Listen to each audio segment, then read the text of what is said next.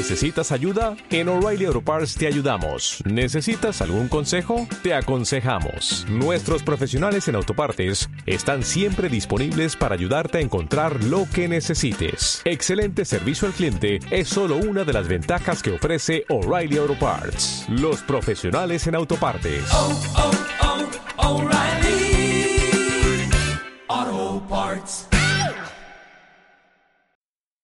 Estudio, dado que terminamos el estudio de las siete iglesias de Asia Menor, a las cuales el Señor dirigía sus cartas.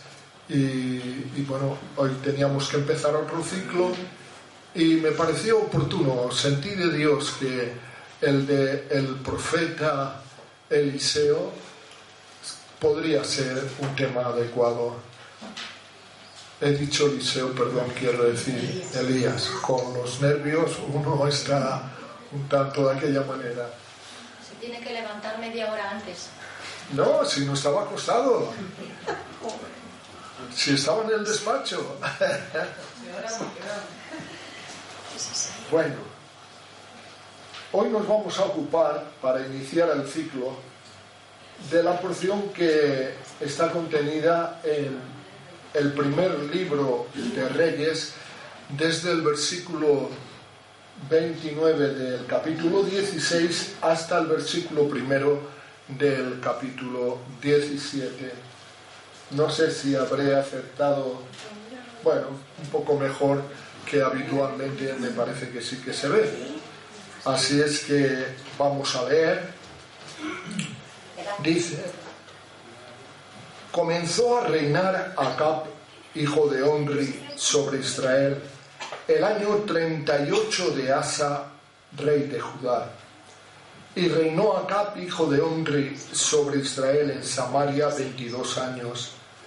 Y Acab, hijo de Onri, hizo lo malo ante los ojos del Señor, más que todos los que reinaron antes de él porque le fue ligera cosa andar en los pecados de Jeroboam, hijo de Nabat, y tomó por mujer a Jezabel, hija de Etbal, rey de los Sidonios, y fue y sirvió a Baal y lo adoró. E hizo altar a Baal en el templo de Baal que él edificó en Samaria. Hizo también acá una imagen de acera haciendo así acá más que todos los reyes de Israel que reinaron antes que él para provocar la ira del Señor, Dios de Israel. En su tiempo, y él de Betel edificó a Jericó. A precio de la vida de Abirán, su primogénito, echó el cimiento, y a precio de la vida de Segub, su hijo menor, puso sus puertas conforme a la palabra que el Señor había hablado por Josué, hijo de Nun.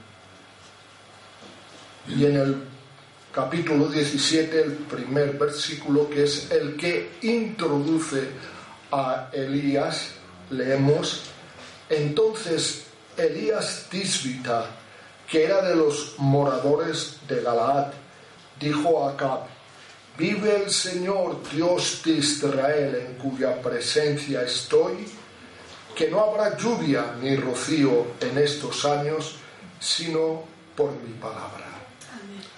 Así que el tema con el que vamos a iniciar nuestra meditación, el título que podríamos ponerle, es el de una época y su profeta. Veremos, como decimos, vamos a iniciar con este una serie de estudios sobre el personaje extraordinario que fue el profeta Elías. Extraordinario, pues, por muchas razones. En realidad, Elías no es, no es un profeta escritural, él no escribe nada, pero es el representante de los profetas, así como Moisés lo es de la ley. Cuando en el monte de la transfiguración aparecen junto a Jesús tanto los representantes de los profetas como de la ley, son Elías y Moisés quienes aparecen. Es extraordinario en la forma en que él aparece en la escritura. Lo vamos a ver con un poquito más de detenimiento de inmediato. Y asimismo es extraordinario la forma en que desaparece de este mundo.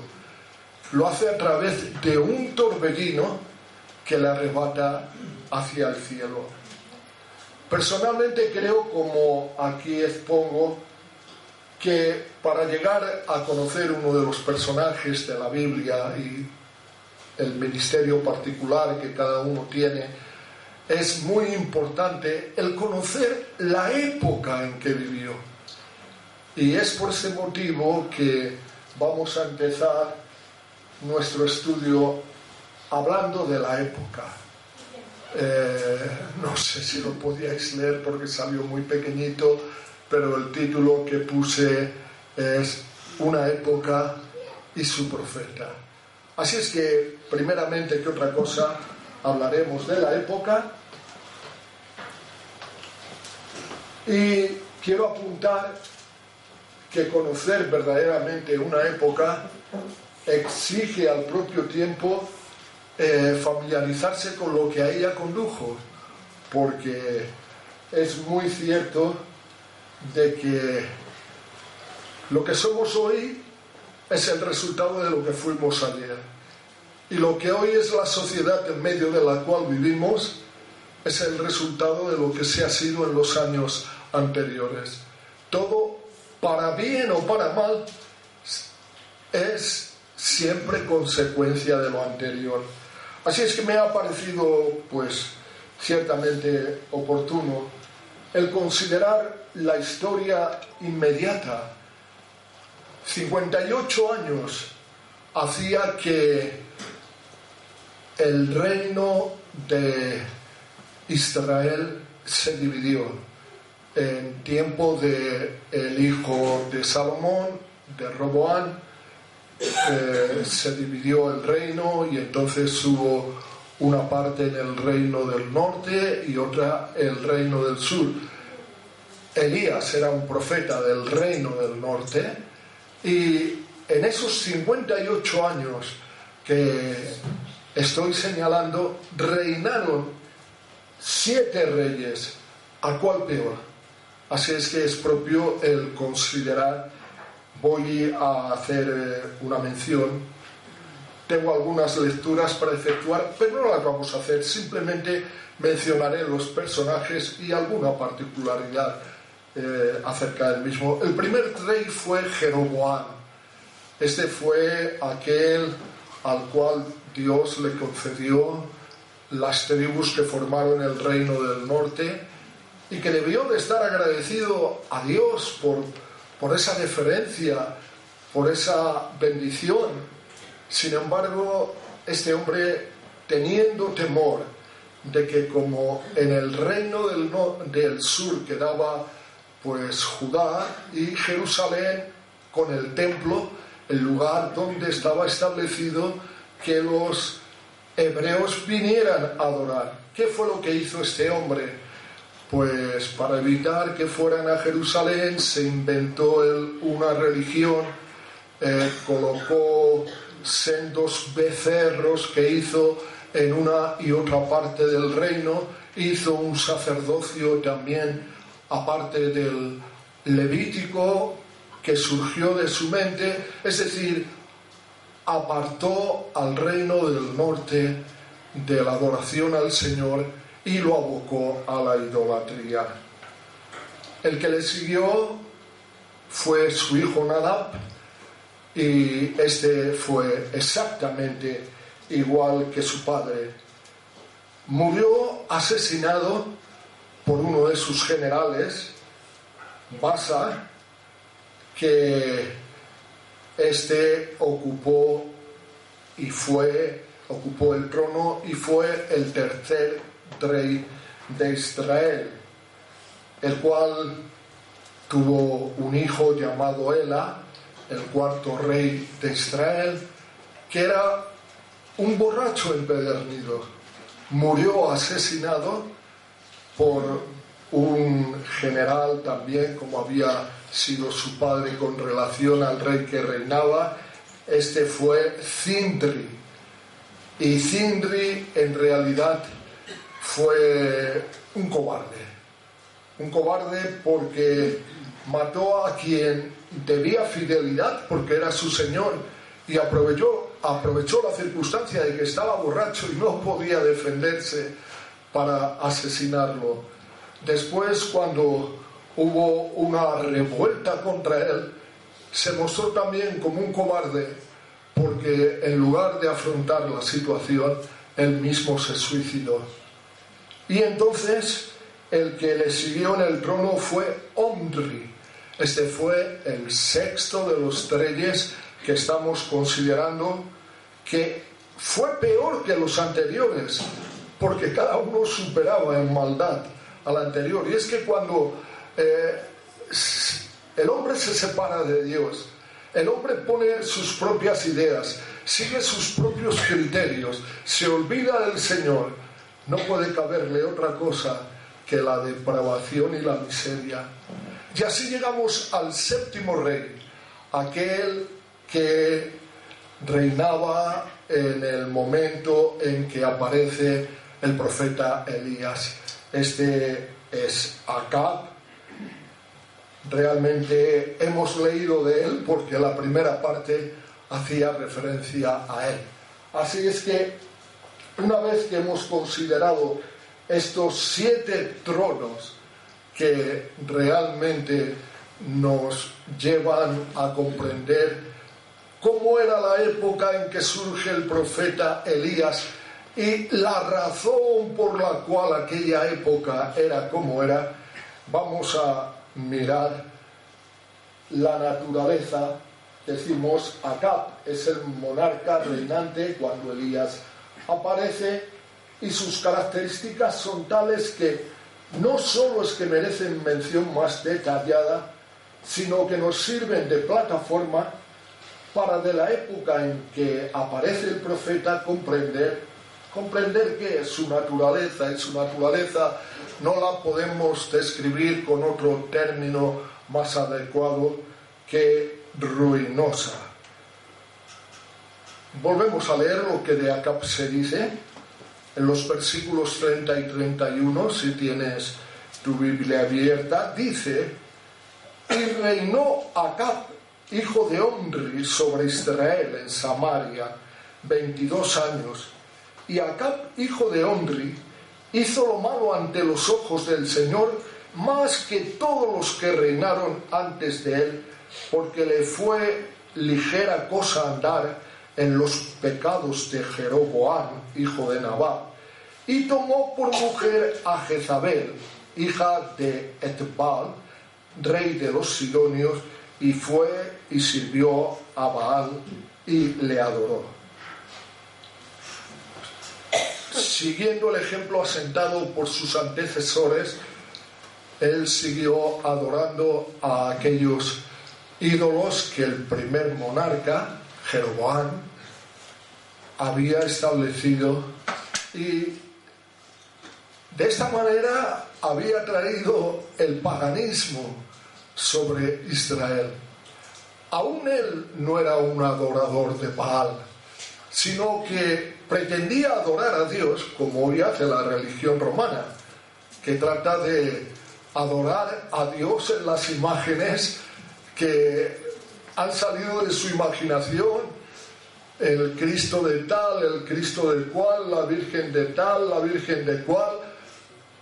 Todo esto no son más que ídolos que realmente no se puede, eh, digamos, adorar aunque se pretenda a Dios mediante ellos.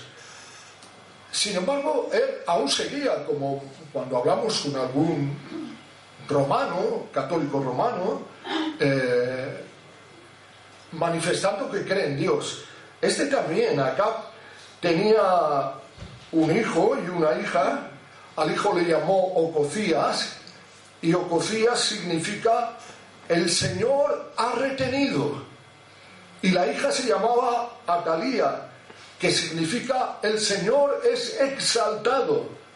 Cosas en las que estamos viendo la gran contradicción que hay cuando hacemos las cosas a nuestra manera, con nuestra imaginación, y tratamos, en lugar de obedecer la palabra de Dios al pie de la letra, de seguir unas pautas que en este caso pues hemos visto que vinieron determinadas por Jeroboam, pero que fueron alimentadas a través de estos 58 años de que he hablado hasta que Acab subió al trono.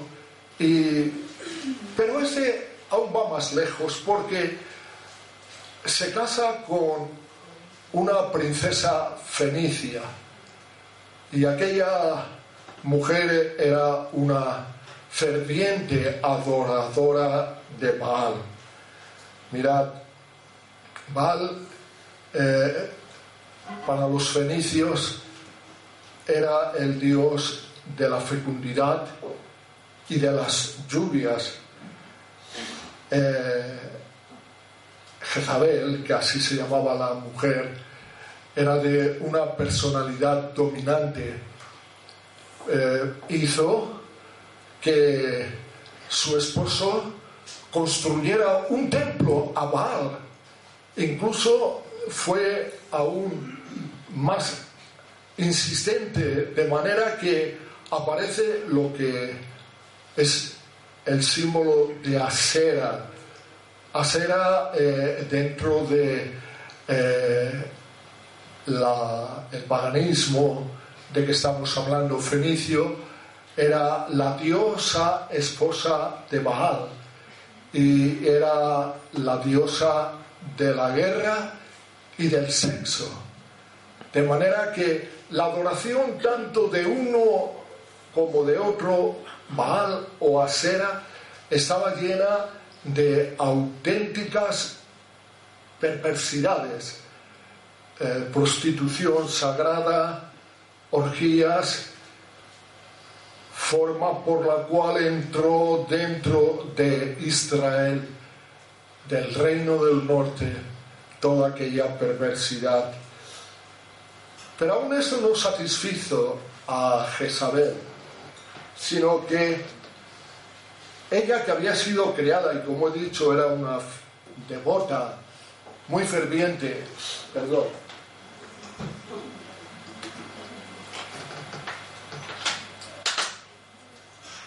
a más de haber conseguido que su esposo edificara este templo y que abarcara más, introduciendo el símbolo de acera, buscaba que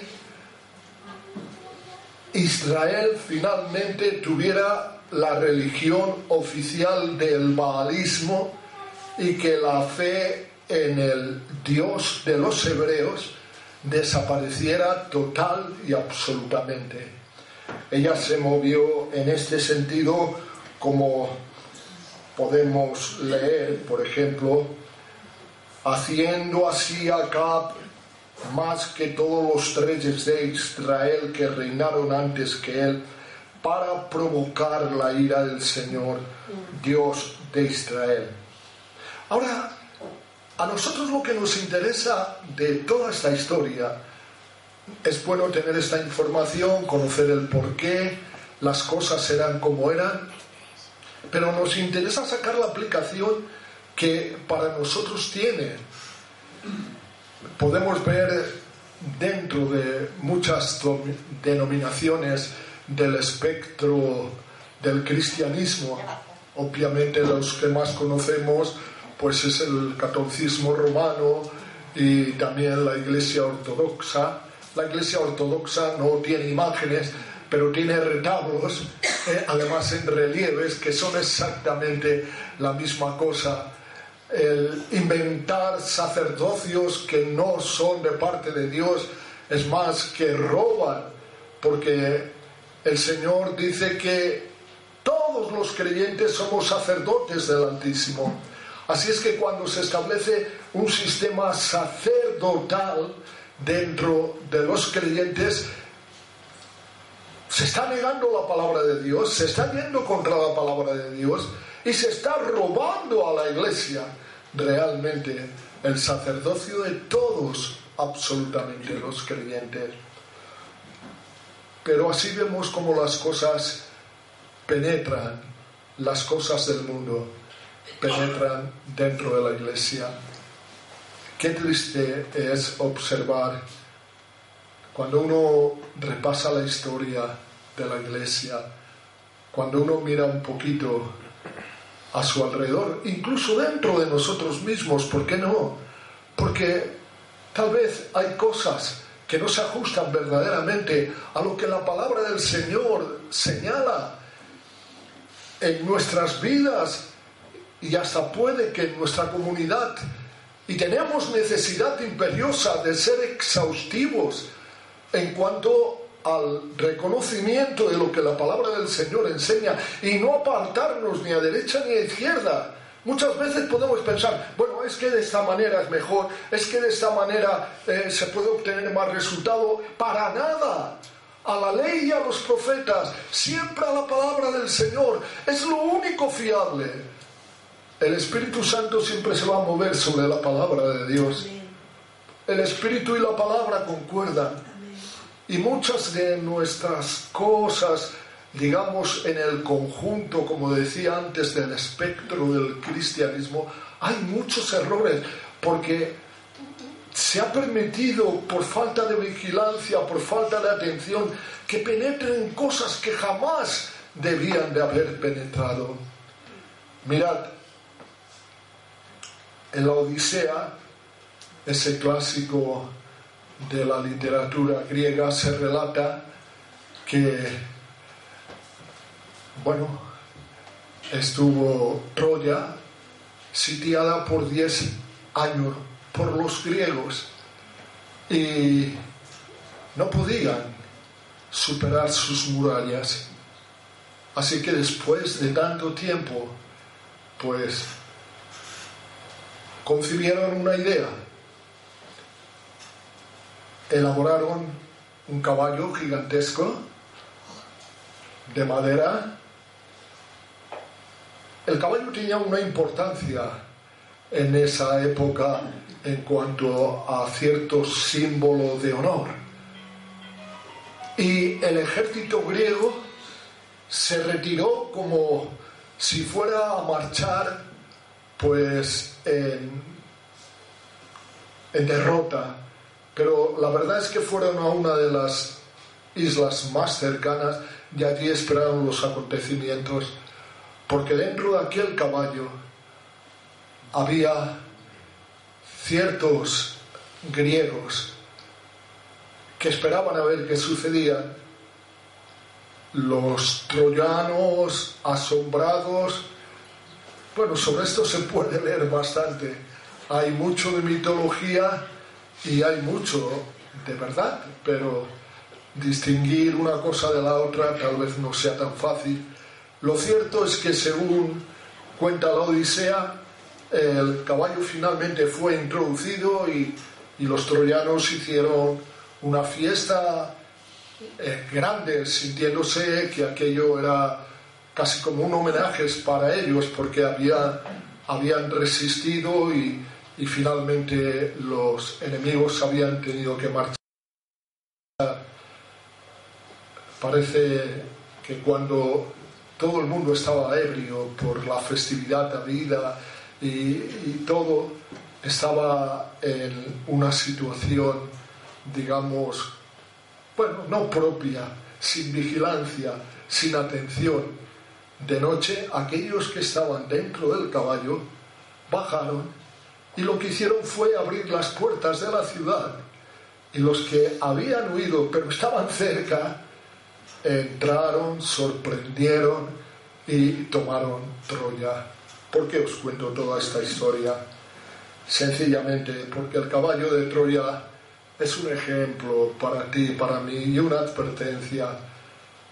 Se nos puede meter el enemigo dentro de la iglesia. Se nos puede meter el enemigo dentro de las vidas con engaño. Y cuán atentos tenemos que estar, siempre vigilantes, que Señor pidamos siempre nuestra atención esté continuamente despierta para que el enemigo fue la recomendación del Señor, que dijo, el espíritu está pronto, pero la carne es débil. Por tanto, velad, es decir, estad atento y orad, es decir, estar en contacto con el cielo continuamente, orando, para que no entréis en tentación, para que el enemigo no os sorprenda. Hay una tendencia cuando Jesús va a Getsemaní, aquello que llevan consigo para que estén a su lado en este tiempo, en este momento tan especial para el Señor. El Señor se aparta un poquito y aquellos se quedan dormidos. Nuevamente el Señor, no habéis podido velar ni tan siquiera una hora, vuelve a apartarse, vuelve y nuevamente están dormidos. Y esta es una tendencia y un peligro que nos amenaza a ti y a mí, tanto como personas, como comunidad, como iglesia, como pueblo de Dios. Por tanto, cuán y cuán grande debe de ser nuestra atención. No importa que estamos viviendo en medio de una sociedad totalmente corrupta, no importa que se nos meten a poco que nos descuidemos en nuestros hogares por medio de la televisión, lo que nunca debiera de entrar. A mí me gusta el cine, no voy nunca al cine, pero me gusta. Pero no puedo encontrar una película porque trato de sondear antes la sinopsis que se publica, pero no puedo encontrar prácticamente una película que pueda decir, esta la puedo ver violencia, violencia, violencia, sexo, sexo, sexo. Que el Señor nos ayude a estar despierto, que no se nos cuele el caballo de Troya, que no venga el engaño del mundo ni tampoco el engaño de la religión, sino siempre la pureza y la verdad. Bien, Creo que hemos mirado la época, aunque sea por encima, pienso que ha sido suficiente para que podamos comprender que era un momento muy difícil.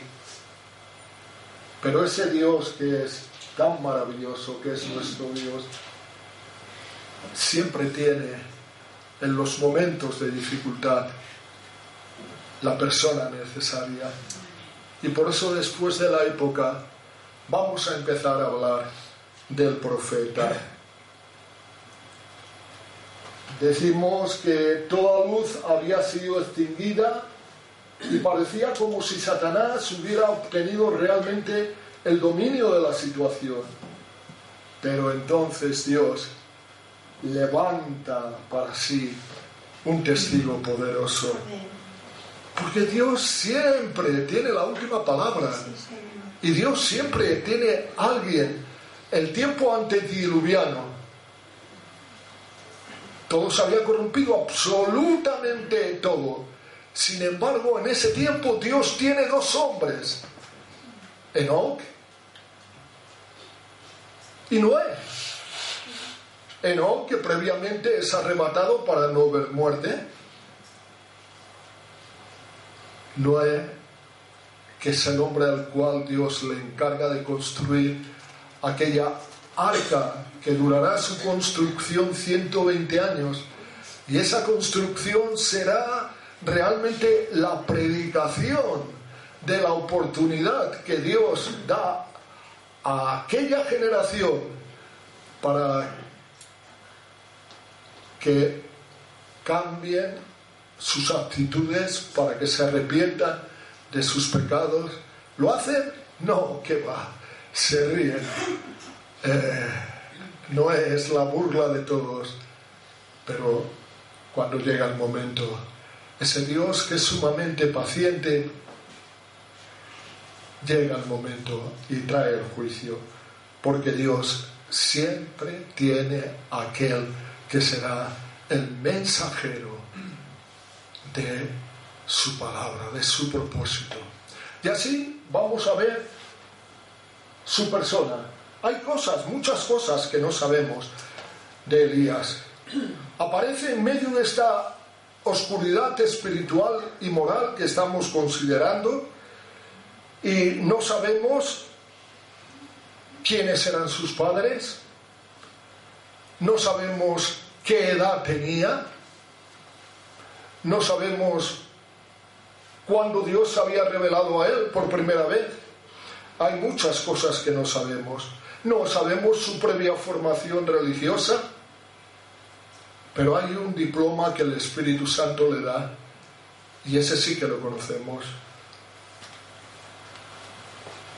En Primera de Reyes 19:10, si leyerais, dice, he sentido un vivo celo por Dios. Este es el diploma, este es el título, esto es lo que realmente sabemos. Tenía sobresaliente en vivo celo por Dios. Aleluya, amén, sí Señor.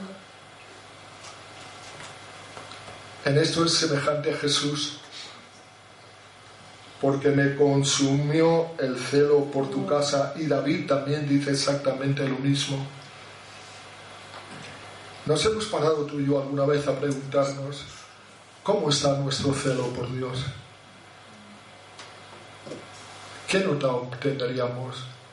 No, este hombre aparece sin ningún título. Aparece sin ningún tipo de reconocimiento de nadie. Ahora veremos un poquito más de él, pero es alguien que irrumpe súbitamente en este versículo primero del capítulo 17, contrariamente a lo que suele pasar en las escrituras, que se presenta un personaje que se dice que era hijo de tal, hijo de cual. Y... No, no, no, en este caso absolutamente nada. Pero Dios dice, este es un hombre con celo por mí. Y eso es lo que realmente cuenta. Vemos, pues, su persona presentada en cuanto al nombre. Se le llama por su nombre. Entonces leemos en el versículo, la primera parte del versículo 1 del capítulo 17, entonces Elías Tisbita, que era de los moradores de Galat. No vemos, como he dicho y repetido, el nombre de los padres, pero el significado del nombre, Elías, ¿sabes qué significa? Mi Dios es el Señor. Amén. Es decir, en una nación apóstata que había adoptado a Baal como su Dios, ese ídolo abominable que hemos visto antes en una imagen ahí reflejada, cuando alguien le llamaba, estaba diciendo exactamente eso. Mi Dios es el Señor. Lo decía involuntariamente, pero lo estaba diciendo. Y eso es lo maravilloso. Son cosas que nos hablan en muchas maneras. No necesitamos que se nos diga el nombre de los padres. Conocemos que los padres eran personas de fe porque le pusieron el nombre pertinente que lo demostraba.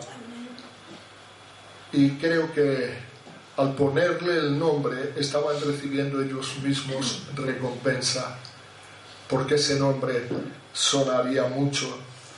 Y dejadme decir, Matt, esto es la soberanía de Dios, como estamos diciendo. Dios es el que hace todas las cosas. Realmente Dios es el que puso en el corazón de los padres que le pusieran ese nombre, porque Dios tenía para esa época de oscuridad, que Dios conocía con toda la anticipación, porque Dios conoce el pasado, el presente y el futuro. No solamente un hombre, sino un hombre con un nombre especial. Dios lo había determinado todo y como Dios lo había determinado, así se cumplió. Pero además, fijaos que este hombre tenía un sobrenombre. Hemos leído Elías Tisbita. ¿Sabes qué significa Tisbita? Extranjero. Es decir, cuando Dios toma a alguien para sí, lo separa. No es alguien como el resto. Es alguien separado para él. Es extranjero con respecto a sus contemporáneos. No podemos sentir como los demás. No podemos vivir como los demás. No debemos buscar lo que los demás. Somos extranjeros en este mundo, peregrinos extranjeros. Así se sentía Abraham. Salió de su propia tierra, Dios le dirigió y luego dirá la escritura, pues, tiempo tenía para volver si lo que buscaba era la ciudadanía. Pero es que él no buscaba la ciudadanía del lugar donde había nacido, se había criado, se había casado, había formado realmente pues su vida en su totalidad. Él buscaba cuando Dios le llama y sale, él está buscando una patria mejor, que es la Jerusalén celestial, que es la ciudad que viene de lo alto. Así que Dios tenía un hombre con un nombre, con un sobrenombre y también tenía algo importante y es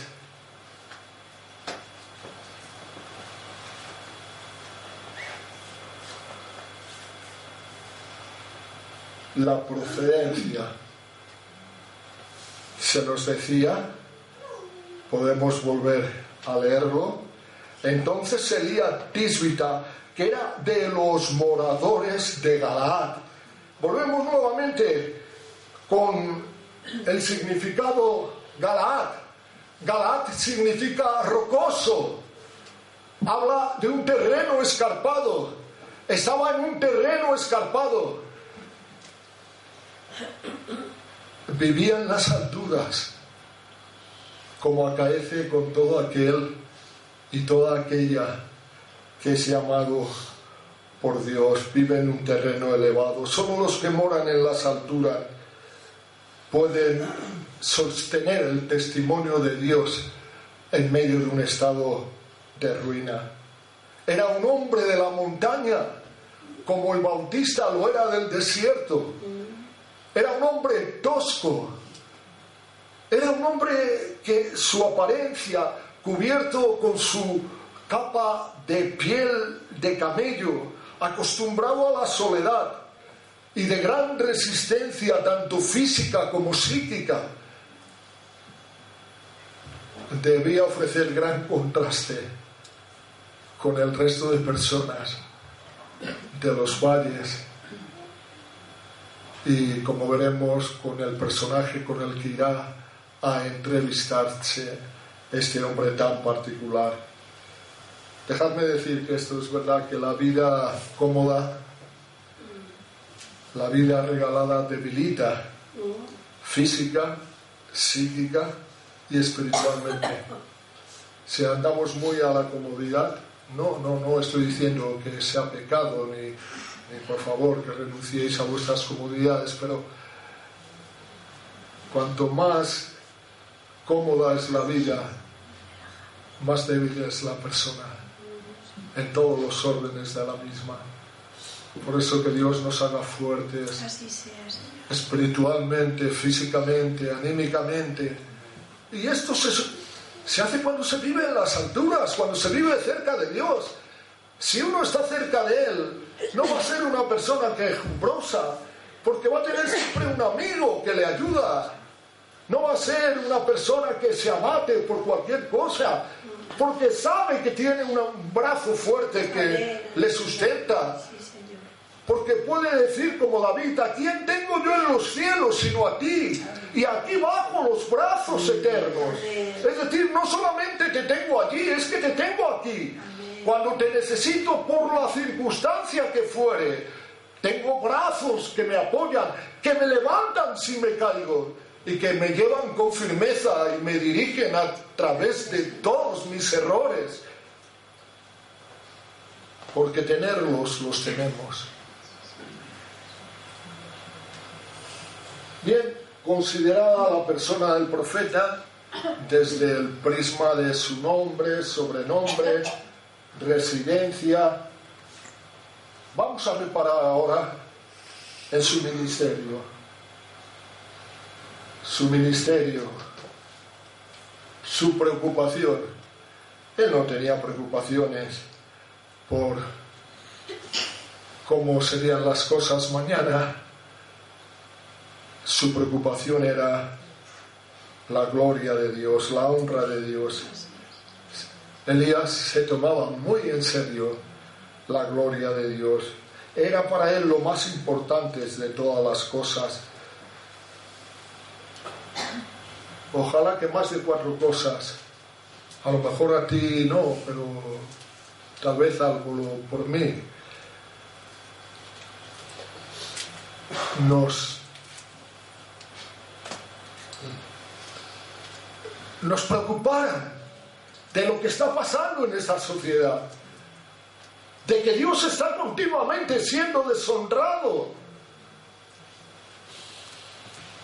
A veces cuando vemos que a una persona se le hace injusticia por C, B o H, parece que nos revelamos, ¿no? Aunque no podamos hacer nada, pero tenemos un sentir. Pero ¿qué pasa con todas las ofensas que Dios está recibiendo? ¿Es más importante el hombre que Dios? En absoluto. A Él sea la gloria para siempre. Dios de dioses y Señor de señores. Y que nuestro corazón esté buscando siempre el honrarle en todo lugar y en todo momento.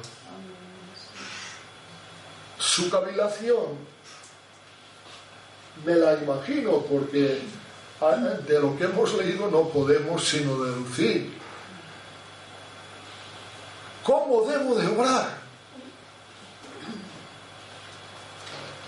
Mm, Hoy día, tal como está montada nuestra sociedad, cuanto más titulación tenga uno, pues mejor porque para obtener cualquier tipo de trabajo te piden qué estudios tienes, que eso pasa también dentro del ámbito religioso. Nosotros somos un poquito aparte en eso.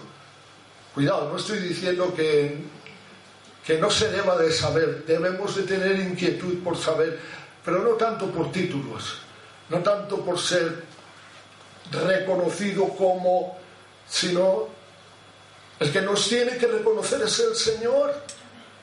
Y Él, y solamente Él, es del que debemos de recibir la aprobación, el ministerio, todo, todo. Si no viene de Él, te lo puede dar una denominación, te lo puede... ¿Quién te lo dé? No vale nada, te lo digo ya, no vale nada. Solamente vale aquello que viene de parte del Señor. Que el Señor viene, te toma, te dice, te manda, te unge y te usa. Si eso no se da, entonces todo lo demás. Este hombre no tenía nada. Era un total desconocido. Era un hombre tosco. Me imagino que dentro de él diría, ¿y yo qué voy a hacer? ¿Qué puedo hacer si yo soy un hombre de la montaña? Soy alguien que... No sé, a lo mejor no. A lo mejor tenía tanta intimidad con Dios que ni tan siquiera tenía estos momentos para pensar de esta manera. Pero lo cierto es que este hombre, en este primer versículo, la primera vez que se le ve, va delante del rey acá. ¡Qué contraste! hombre tosco, un hombre de la montaña, un hombre vestido con aquel ropaje estrambótico delante del monarca con sus tropas finas. Tal vez pensaría, si voy para allá no me van a, a permitir. Pero todo eso no le importó. Se dejó llevar por Dios e hizo lo que Dios le pedía. Ojalá que no nos dejemos nosotros nunca confundir ni por hombres ni por espíritus, sino solamente por el Señor, por su Santo Espíritu, por su palabra, y que Él nos pueda tomar y llevar y traer conforme a su santísima voluntad.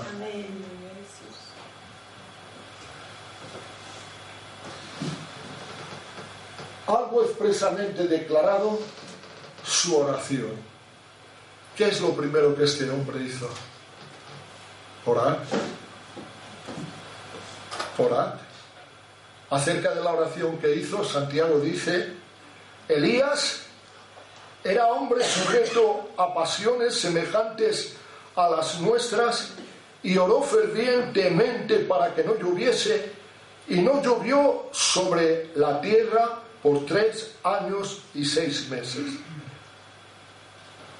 Observemos que su oración ferviente comenzó antes de ir al rey, porque cuando leemos en Primera de Reyes 18.1 dice, pasado muchos días, vino palabra del Señor a Elías en el tercer año diciendo, ve, muéstrate acá y yo haré llover sobre la tierra.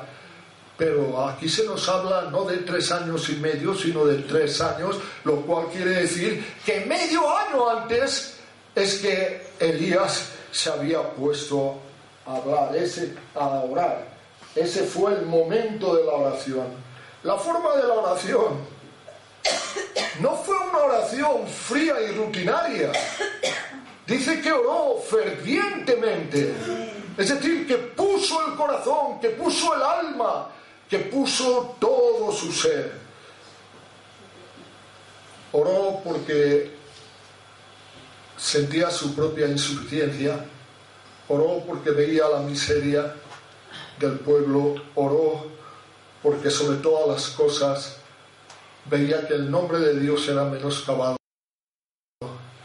y quería que fuera plenamente reivindicado. Pero déjame decirte que oró, lo vamos a ver de inmediato, él pidió una cosa, que no llueva. Qué oración tan extraña. Pero déjame decir que es una oración que se ajusta perfectamente a la palabra de Dios. Mirad, cuando leemos Deuteronomios 11, 16, 17, dice, guardaos pues de que vuestro corazón os se enfatúe y os apartéis y sirváis a dioses ajenos y os inclinéis a ellos y se encienda el furor del Señor sobre vosotros y cierre los cielos y no haya lluvia ni la tierra de su fruto y perezcáis pronto de la buena tierra que os da el Señor. O sea, oró conforme a la palabra de Dios. La palabra de Dios decía que si seguían a dioses ajenos, Dios cerraría los cielos, los haría de bronce, y la tierra dejaría de dar fruto. Buscó la voluntad de Dios y se ajustó a la voluntad de Dios para orar. Tal vez podríamos pensar, hombre, es que Elías a lo mejor le faltaba amor. La gente iba a verse en necesidad sin los frutos de la tierra, iba a haber hambre, iba a haber Sí, sí, pero era lo que Dios había dicho y la gloria de Dios tenía que prevalecer. Y aquel que realmente busca la gloria de Dios se atiene a lo que es la voluntad de Dios. Y por eso oró en la forma en que lo hizo. Las consecuencias de la oración pues fueron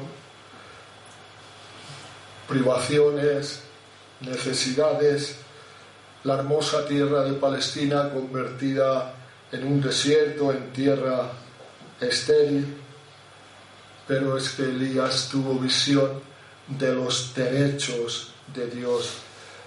El celo de Elías por Dios le llevó a pedir que Dios vindicase su nombre. Como he dicho, nos indignamos cuando vemos situaciones injustas, humanas, pero el nombre de Dios es blasfemado, pisoteado, negado, burlado. ¿Qué hay de los derechos del Dios tres veces santo? Eso es lo que realmente importa. Hay una cosa muy dura pero muy cierta. Hoy se habla mucho del racismo. El racismo es malo. Pero ¿sabéis cuál es el más malo de los racismos?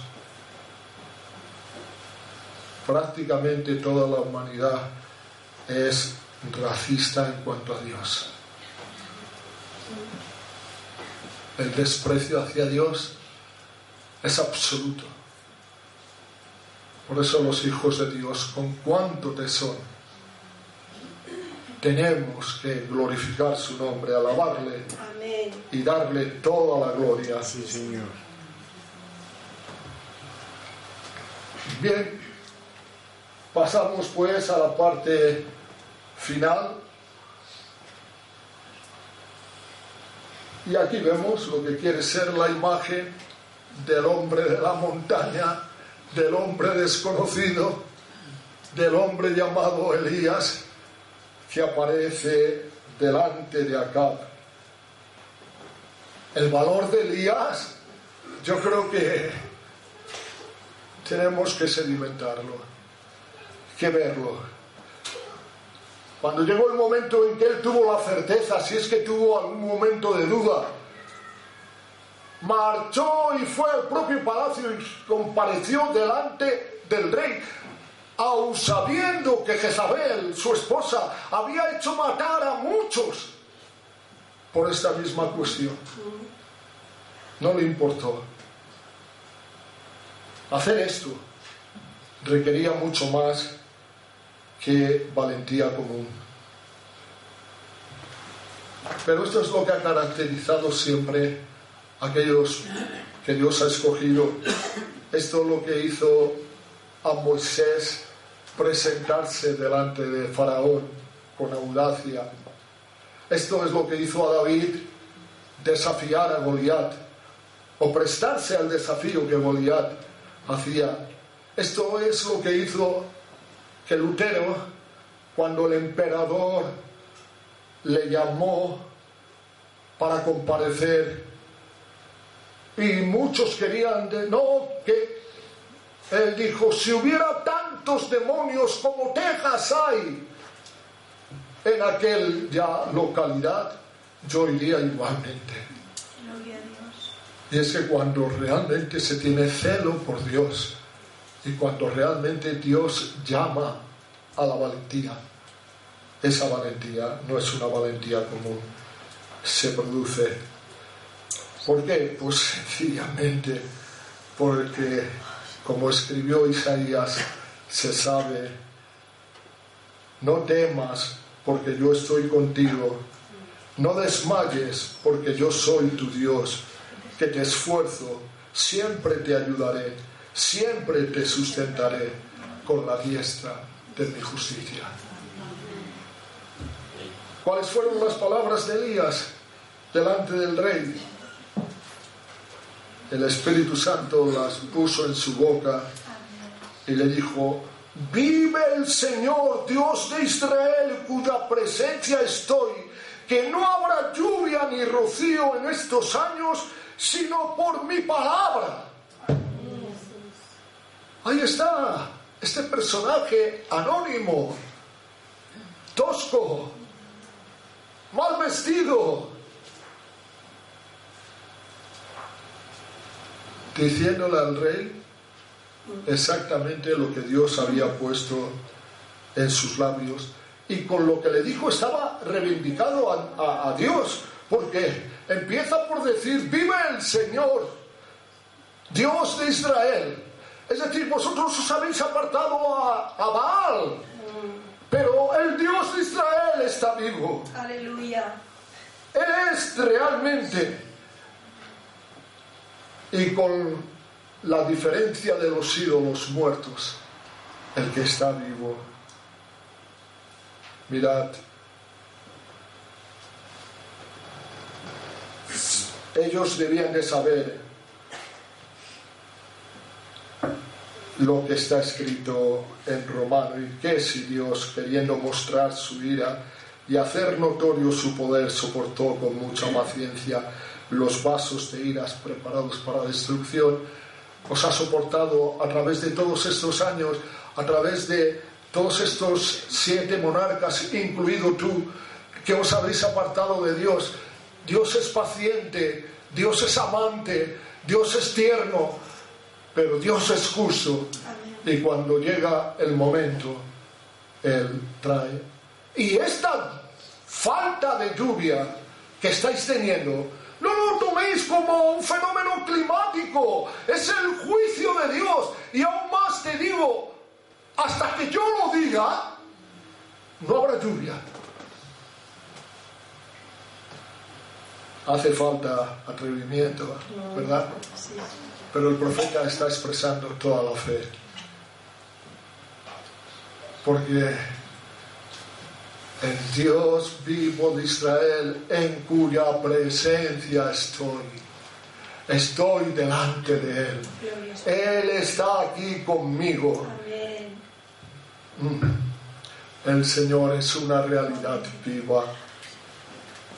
Mirad que la infidelidad de los demás no haga en ningún momento vacilar vuestra fe. Sí, Señor.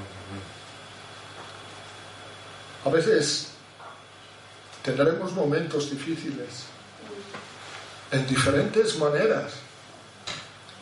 Y parece ser que uno se siente tentado de ninguna manera, estoy en la presencia de Dios. Él sustenta mi suerte. Así es que, aunque no le sienta en ese momento, voy a decir, en cuya presencia estoy. Y voy a hacer lo que Él pone en mi corazón. Y voy a demostrar que tengo una intimidad tan grande con Él que puedo decir, no lloverá hasta que yo lo diga. Porque Dios y yo tenemos una intimidad y sabemos que cuando sea el momento me volverá a pedir de orar para que llueva y llevará a cabo lo que Él me ha pedido que pida. Bien, llegamos al final de nuestra meditación. Este no es más que el principio un poquito conocer la época del profeta y la introducción del profeta. Creo que todos conocéis el ministerio de Elías, pero vamos a tratar de entrar, porque es un ministerio muy hermoso. Dios hizo muchas cosas maravillosas a su través. Es el representante de los profetas por excelencia él volverá a esta tierra cuando sea el momento, cuando hayan de levantarse 144.000 que predicarán el Evangelio del Reino por todo el mundo. Hay dos hombres que no han muerto para que vengan y sean esos dos testigos que están anunciados. De los dos hemos hablado esta noche, uno simplemente lo hemos referido, Enoch, el otro, Elías, volverá con él. Los matarán al final, pero cuando estén haciendo burla y, sobre sus cadáveres, el Señor los levantará y los llevará a su presencia. Ahora terminemos diciendo respecto a Elías en este primer acercamiento a su persona, digamos para concluir lo mismo que ya hemos considerado, que dice el Espíritu Santo. No, no era un hombre diferente a nosotros. Tenía incluso nuestras mismas pasiones. Quiera Dios que nosotros tengamos sus virtudes. Porque nuestra época es tiempo que nos ha tocado vivir. También está clamando por verdaderos profetas. Busquemos en serlos tú y yo, para la gloria de Dios y, para la bendición de los que ser.